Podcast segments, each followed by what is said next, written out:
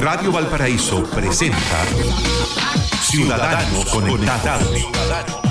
El programa que lo deja al día en todo el mundo de la tecnología y las comunicaciones. Conduce el abogado Pedro Huichalaf Roa, ex subsecretario de Telecomunicaciones del Gobierno de Chile. Muy buenos días. Como todos los días lunes, nos encontramos aquí en el programa Ciudadanos Conectados de Radio Valparaíso. ¿Con quién habla? Pedro Huichalaf Roa, abogado ex subsecretario de Telecomunicaciones. Bueno, quiero comentarles que todos los días lunes nosotros nos encontramos con Pablo, con Mauricio en el programa y siempre en vivo. Pero bueno, esta es una excepción porque este programa está eh, grabado previamente, pero espero obviamente conversar sobre temas de actualidad y, un tema que hubiéramos hablado directamente eh, después del programa de Twitter Café. Eh, bueno, esto ocurre es justamente porque eh, esta semana tuve que viajar al extranjero. De hecho, en este momento estoy volando hacia Colombia por un intercambio entre profesionales de una universidad chilena con, una universidad colombiana, justamente para hablar de temas de tecnología, de ciberseguridad, de investigación, desarrollo. Y eh, por eso me invitaron, así que eh, quise asistir a este país como es Colombia a compartir experiencias y al mismo tiempo no quise estar ausente del trabajo que realizamos cada día lunes aquí en Radio Valparaíso. Así que este va a ser un programa donde vamos a hablar de distintos temas y yo creo que vamos a partir por un tema bastante interesante que incluso sale en la prensa del día de hoy, en la última noticia, y que dice relación eh, con el tema de la banda ancha en Chile. Como todos sabemos, la conectividad es un elemento muy relevante para eh, muchos servicios, no tan solo para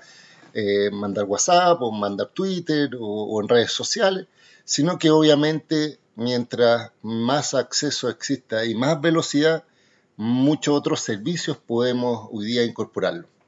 Así, por ejemplo, cuando recién llegaba Internet móvil a Chile y con tecnologías como 2G, 3G, apenas uno podía mandar un correo electrónico y, enviar imágenes y dependiendo del tipo de imágenes se demoraba en enviar. Por ejemplo, si sacaban una foto en alta resolución,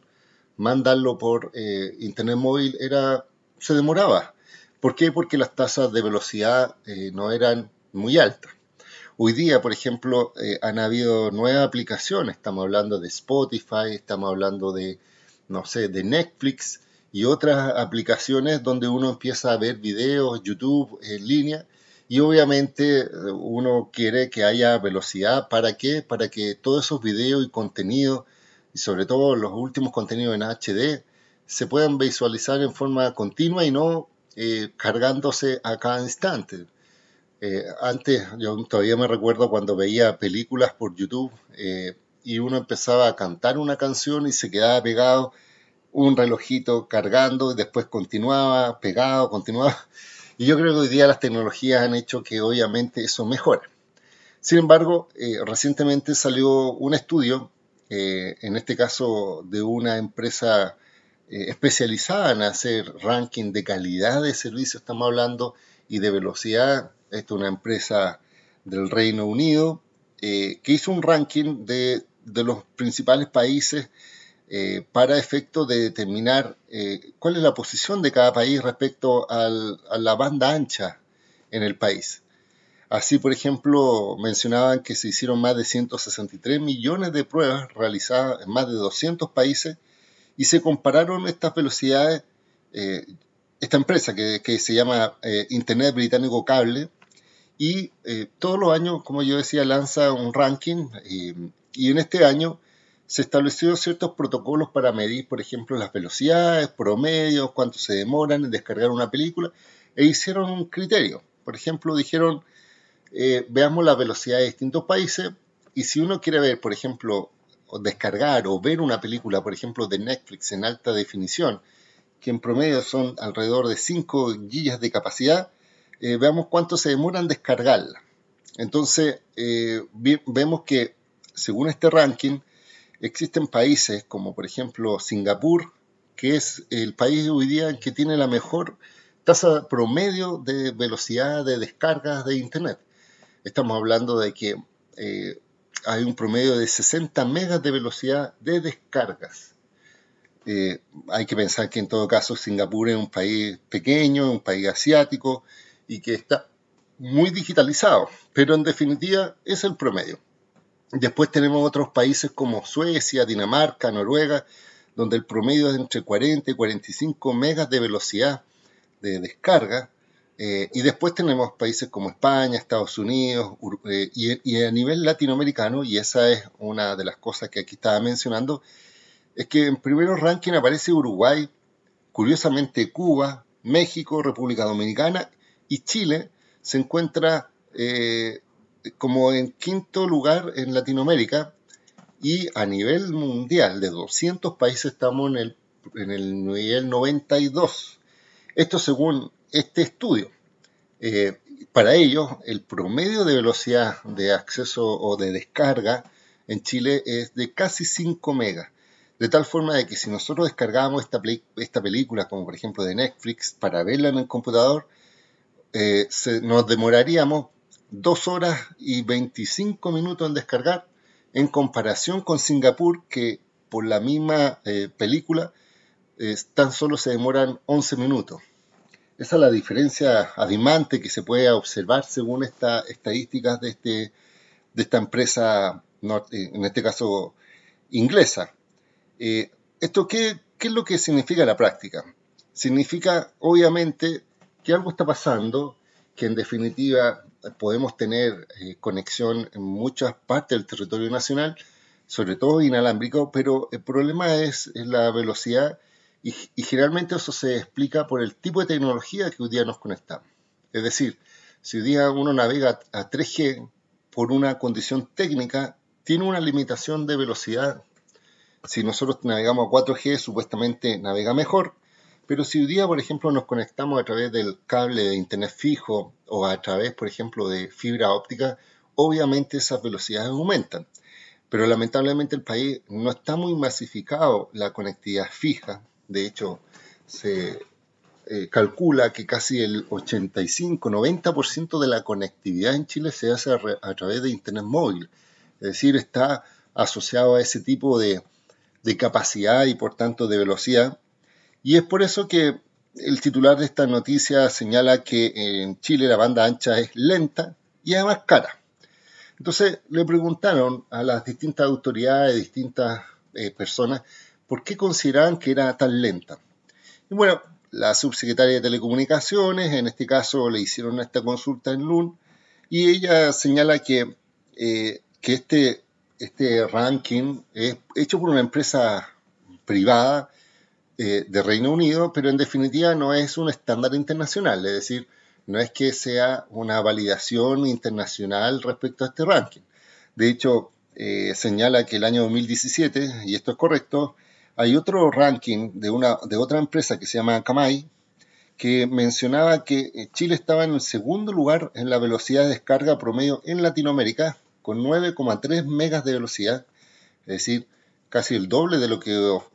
nos pone en este ranking este, esta empresa eh, del Reino Unido.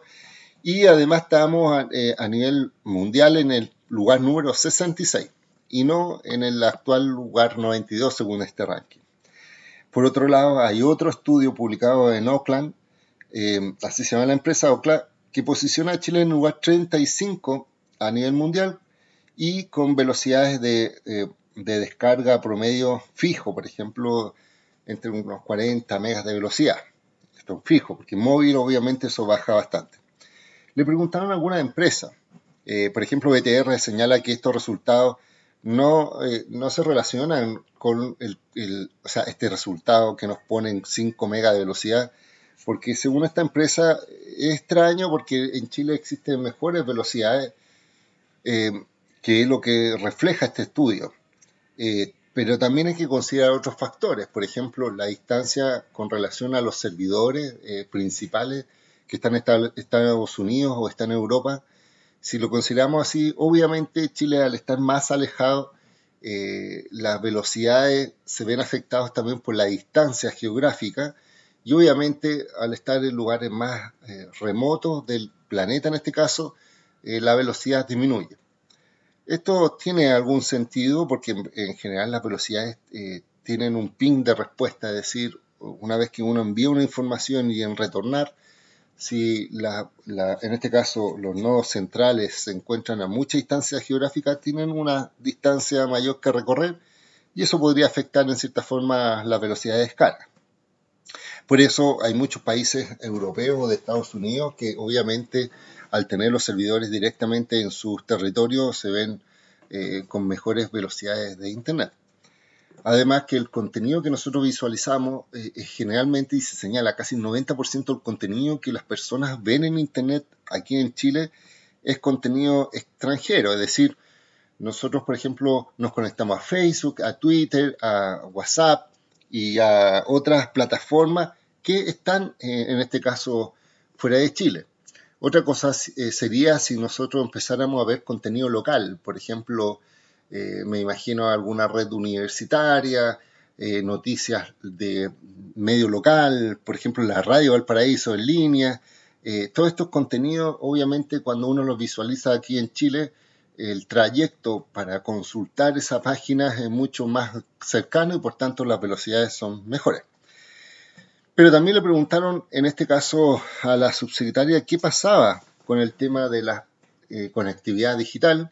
y ella mencionaba que, ah, y esto es un hecho cierto, hay todavía muy poca penetración de fibra óptica en el país. Estamos hablando de un promedio de 6 a 7%, si no menos, de, por ejemplo, fibra óptica en los hogares. Eh, y esto se demuestra, obviamente, em, con el problema de, eh, de inversión en infraestructura. Yo solamente quiero recordar que cuando era subsecretario de Telecomunicaciones eh, impulsamos mucho este proyecto de, conectar con fibra óptica, sobre todo en zonas más rurales, más extremas. De hecho, se invirtieron 100 millones de dólares para conectar de Puerto Montt hasta Puerto Williams, proyecto que hoy día ya está licitado y que se está eh, desarrollando por una empresa eh, chilena en consorcio con, con empresas asiáticas y que va a, dar en este caso una carretera de, digital de capacidad mayor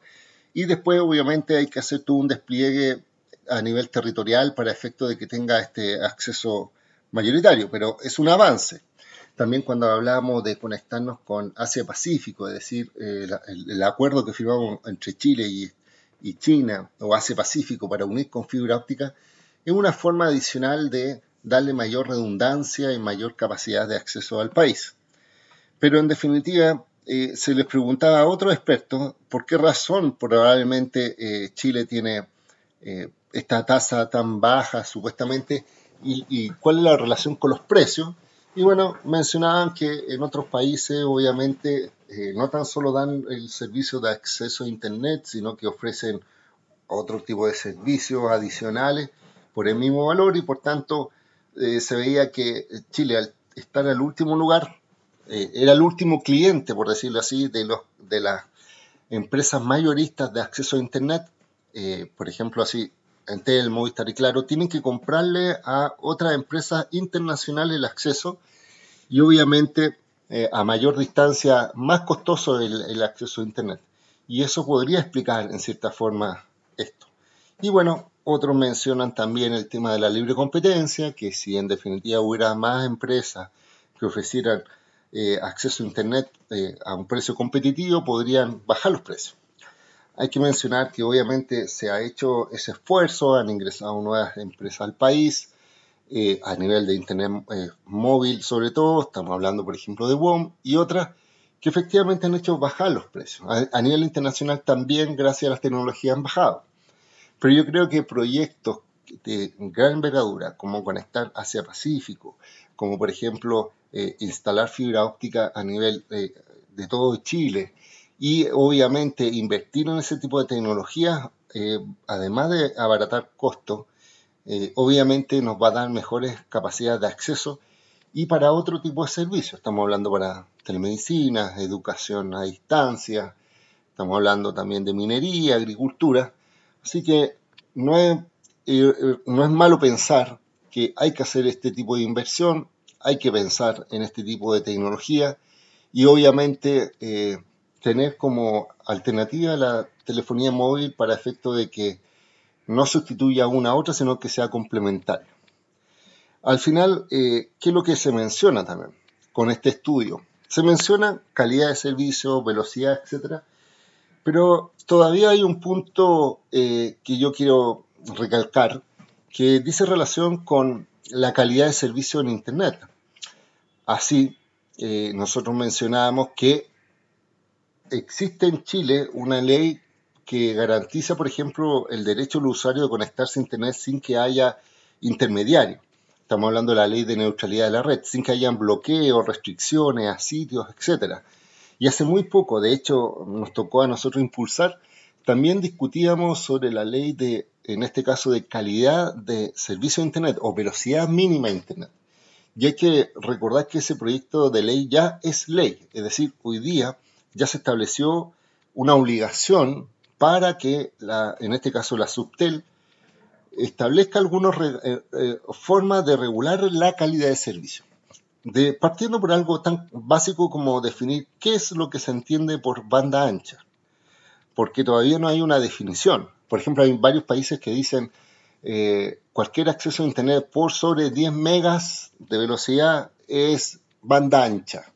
Si eso ocurriera, por ejemplo, podría suceder que muchas ofertas de Internet móvil no estarían dentro de esta categoría por ser menores de velocidad. Otros dicen cualquier tipo de acceso continuo, es decir, hoy día ya cualquiera se conecta a Internet forma permanente, es banda ancha. Yo creo que hay que analizar un poco eh, los estándares de la UIT, que es el Organismo Internacional de Telecomunicaciones, pero también tener eh, en mirada de cuál es la tecnología que está en el país. En definitiva, hoy día existe un mandato a la Sustel que todavía no ha sacado este reglamento para establecer, primero, como yo decía, qué es lo que se entiende por banda ancha, segundo, establecer eh, formas de medir calidad de servicio y que haya una velocidad mínima garantizada. Este es un esfuerzo que nosotros hicimos en el Congreso, en donde se le va a obligar a la empresa a tener un estándar de calidad al menos mínimo de tal forma de que si uno tiene una velocidad menor a ese estándar mínimo, obviamente debería proceder alguna indemnización, descuento o en este caso compensación a los usuarios por tener un servicio más degradado de lo que eh, es el estándar eh, tradicional o, definido por la autoridad.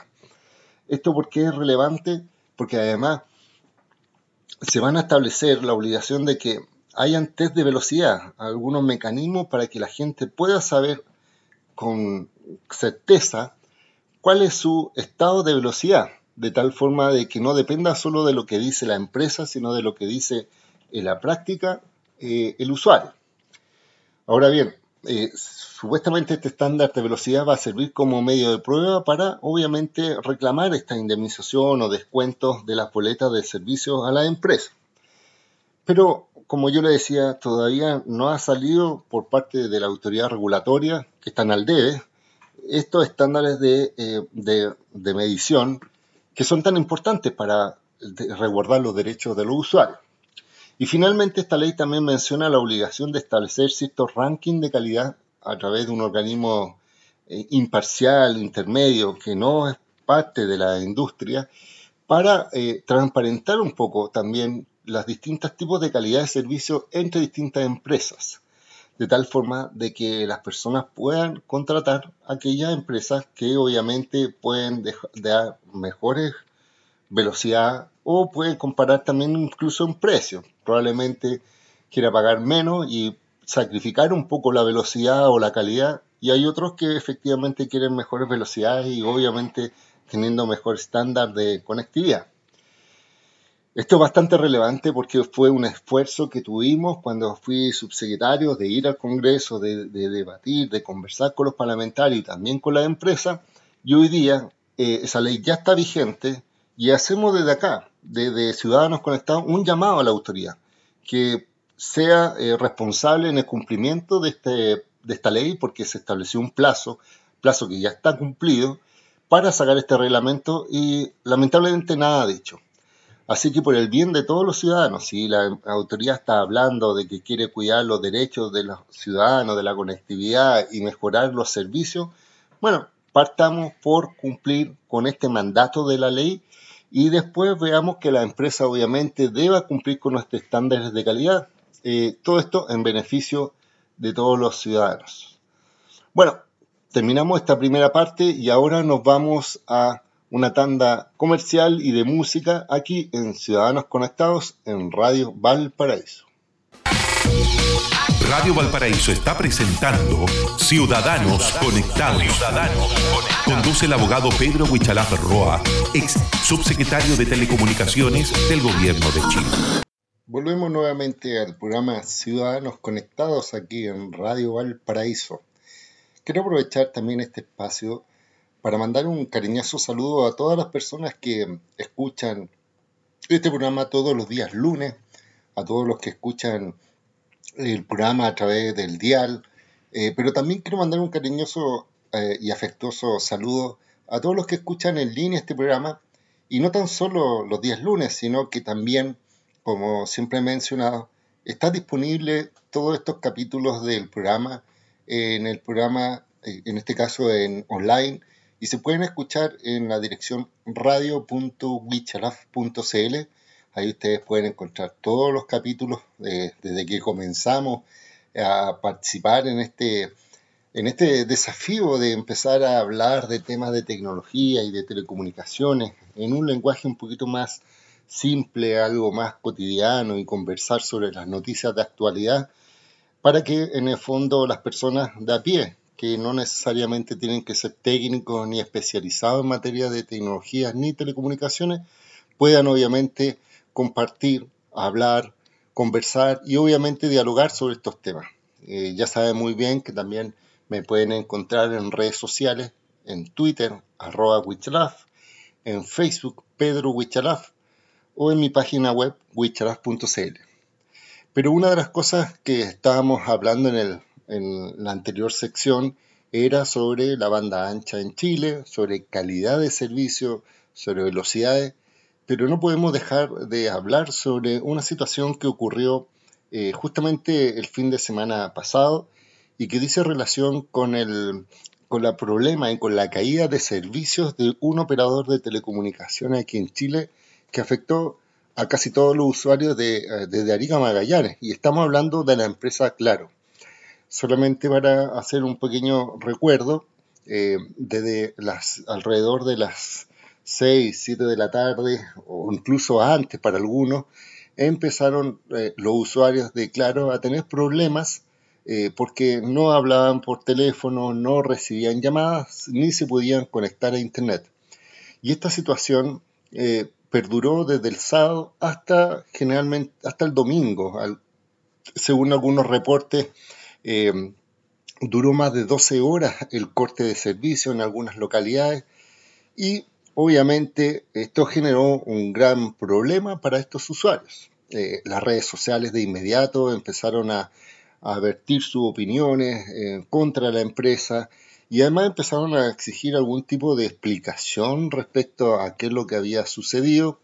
y más de alguno obviamente empezó a reclamar algún tipo de compensación o indemnización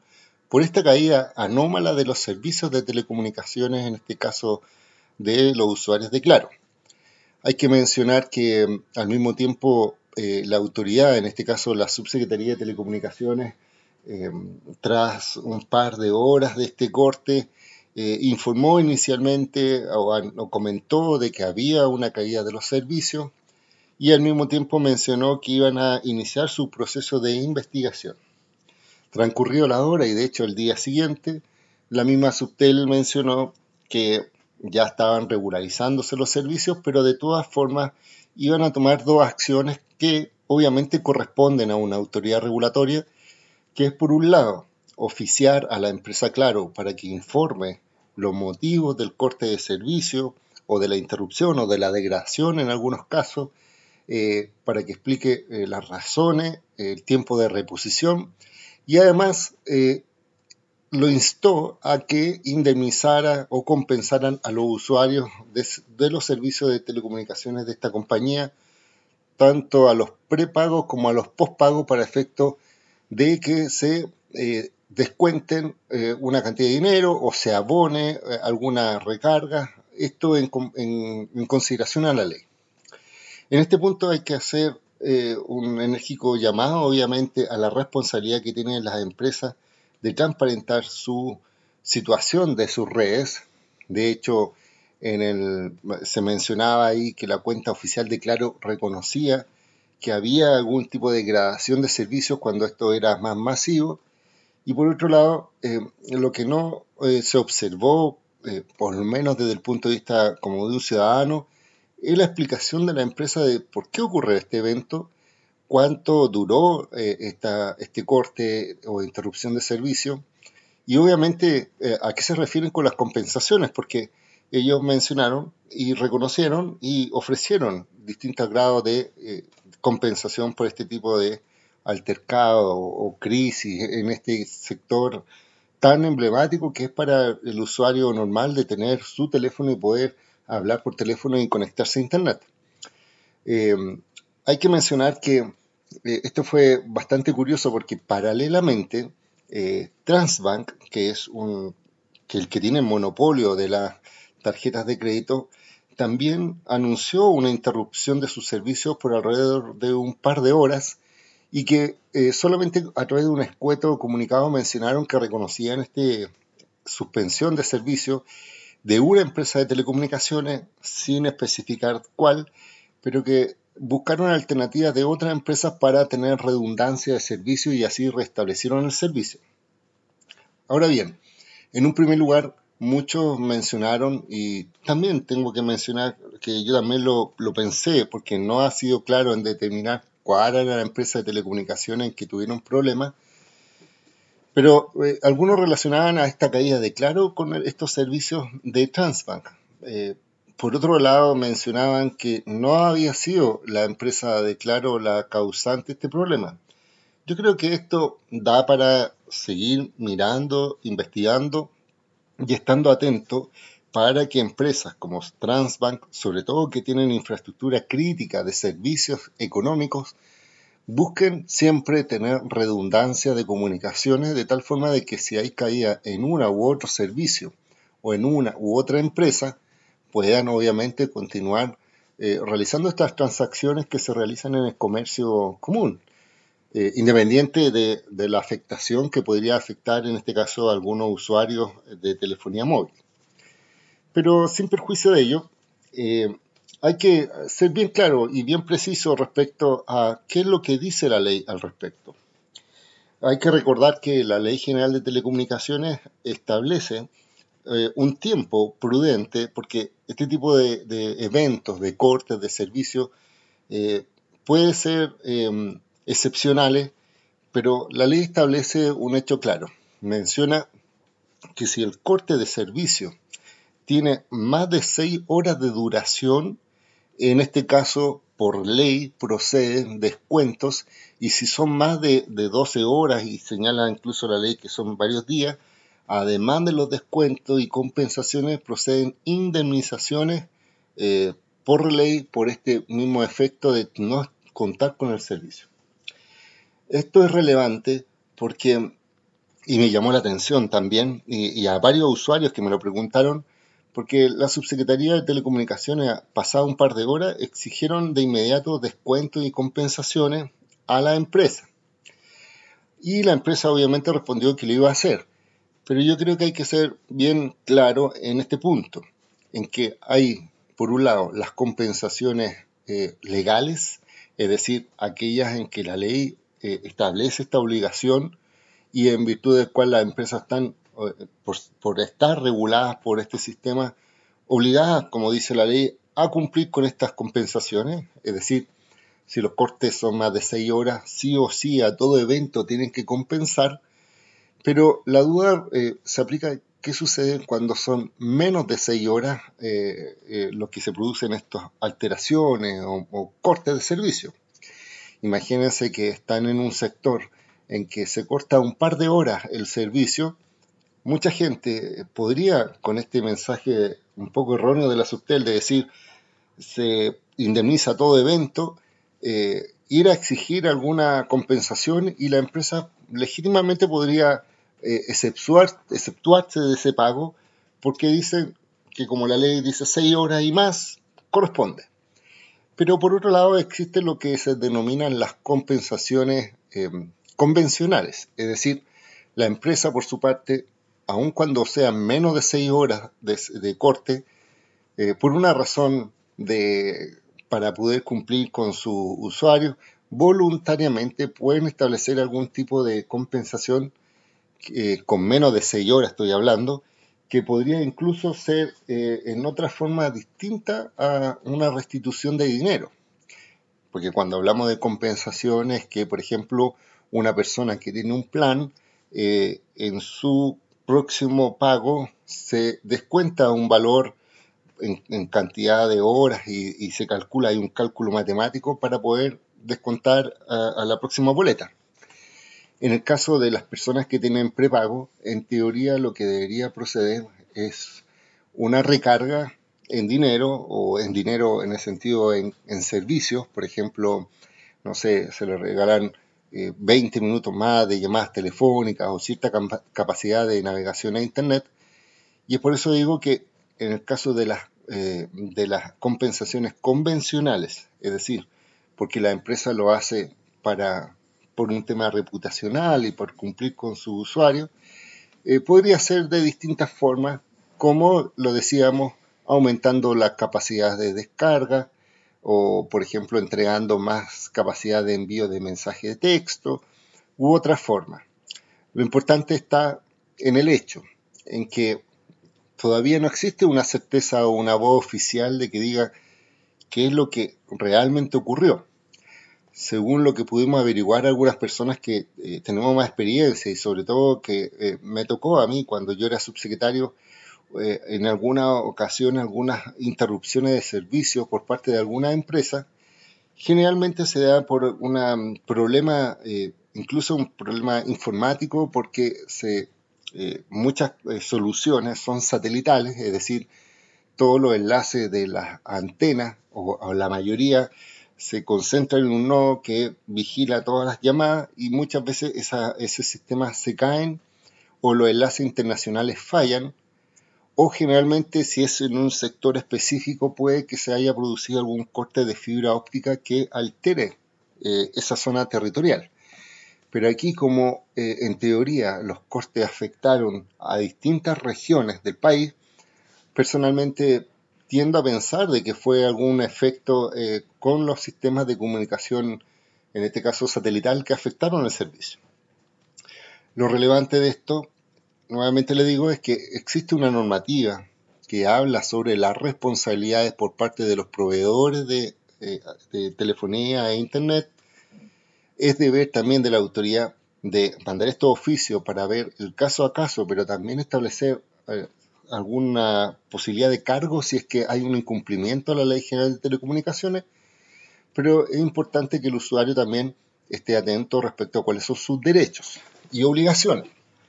Por eso le menciono que eh, la ley habla de seis horas o superior. Tiene la persona derecho a una indemnización. Si es inferior, no está legalmente eh, obligada a la empresa, pero pues también podría compensar. Lo importante es que acuda eh, a revisar primero su estado de boleta, si es un plan o si es prepago, si es que le han hecho alguna recarga adicional y si no, eh, presentar alguna consulta directamente a la autoridad regulatoria. Acá es importante porque mucha gente a veces va, por ejemplo, a CERNAC a reclamar, cuando CERNAC no es la autoridad específica que resuelve estos temas de telecomunicaciones. Eh, acoge los, los reclamos pero generalmente eh, es un órgano intermedio, pero la Subtel es el organismo regulador y existe obviamente una unidad, un departamento de gestión de reclamos y lo importante para la Subtel es que primero uno haya reclamado ante la empresa y si no haya logrado eh, una solución, puede ir a la Subtel,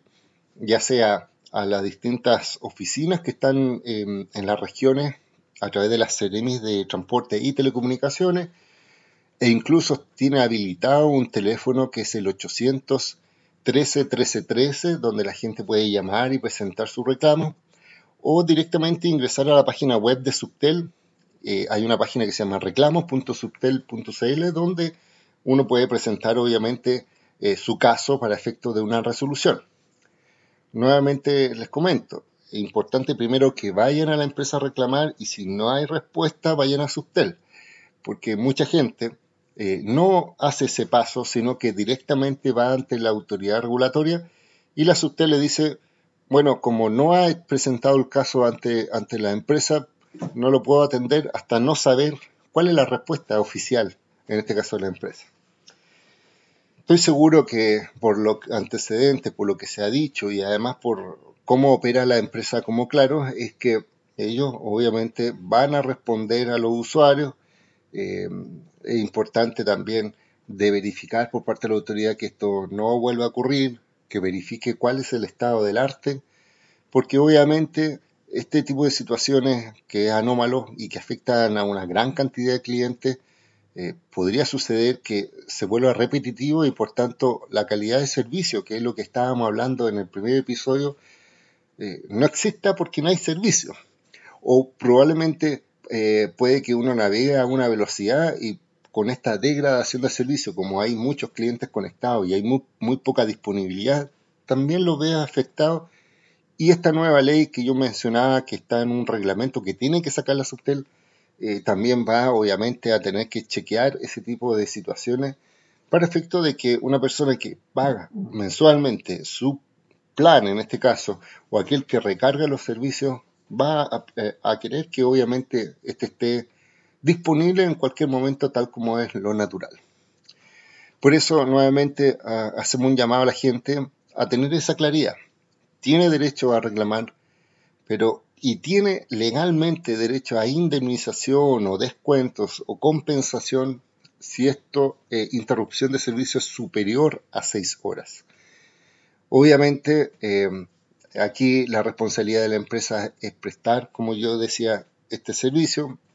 y obviamente también estar atenta a lo que ocurre eh, no tan solo a nivel nacional, sino que también a nivel local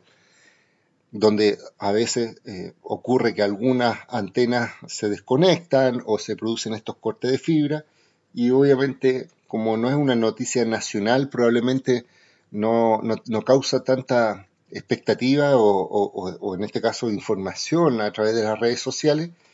pero es relevante eh, como todo derecho de usuario de telecomunicaciones de presentar su reclamo ante la empresa y si no tiene solución, acudir a la Subsecretaría de Telecomunicaciones. Esperamos, por tanto, que las respuestas lleguen en forma concreta, que tal como la Subtel eh, solicitó oficiar a la empresa, que también transparente cuál fue el motivo, la razón o circunstancia que motivaron esta caída y que, que señale explícitamente cuál va a ser, en este caso, eh, las compensaciones correspondiente a los usuarios de este tipo de compañía. Algunas personas me mencionaban que eh, siempre tienen además como una posibilidad eh, tener, o por seguridad, mejor dicho, tal como uno dice, cuando se prepara un terremoto, tiene agua, tiene batería y tiene también linterna en un guardado para que en el caso de emergencia utilizarlo. Había gente que me decía, mira, lo recomendable es también tener probablemente un chip de otra compañía para efecto de tenerlo en la eventualidad de, si hay un corte de servicio, colocarle el chip de distintas compañías, hacer una recarga y poder utilizarlo para navegar, para mandar mensajes, para comunicarse con sus seres queridos. Son alternativas. Yo creo que todo es bueno para efecto de estar eh, siempre conectados, para no tener un problema. Imagínense que uno está en un estado de emergencia se corta el servicio y no puede comunicarse, pero lo importante es que las empresas cumplan con su labor y que las eh, subsecretarías de telecomunicaciones también informen sobre cuáles son los derechos, pero que lo informe, insisto, correctamente, de tal forma de que no genere la expectativa que ante cualquier corte de servicio tiene derecho a una indemnización cuando, cuando le decíamos que esto no es así. Por tanto, eh, vamos a estar atentos al desarrollo de esta noticia. y obviamente eh, vamos también a estar observando qué acontece con las restantes empresas para efecto de ver el tema de continuidad de servicio, calidad de servicio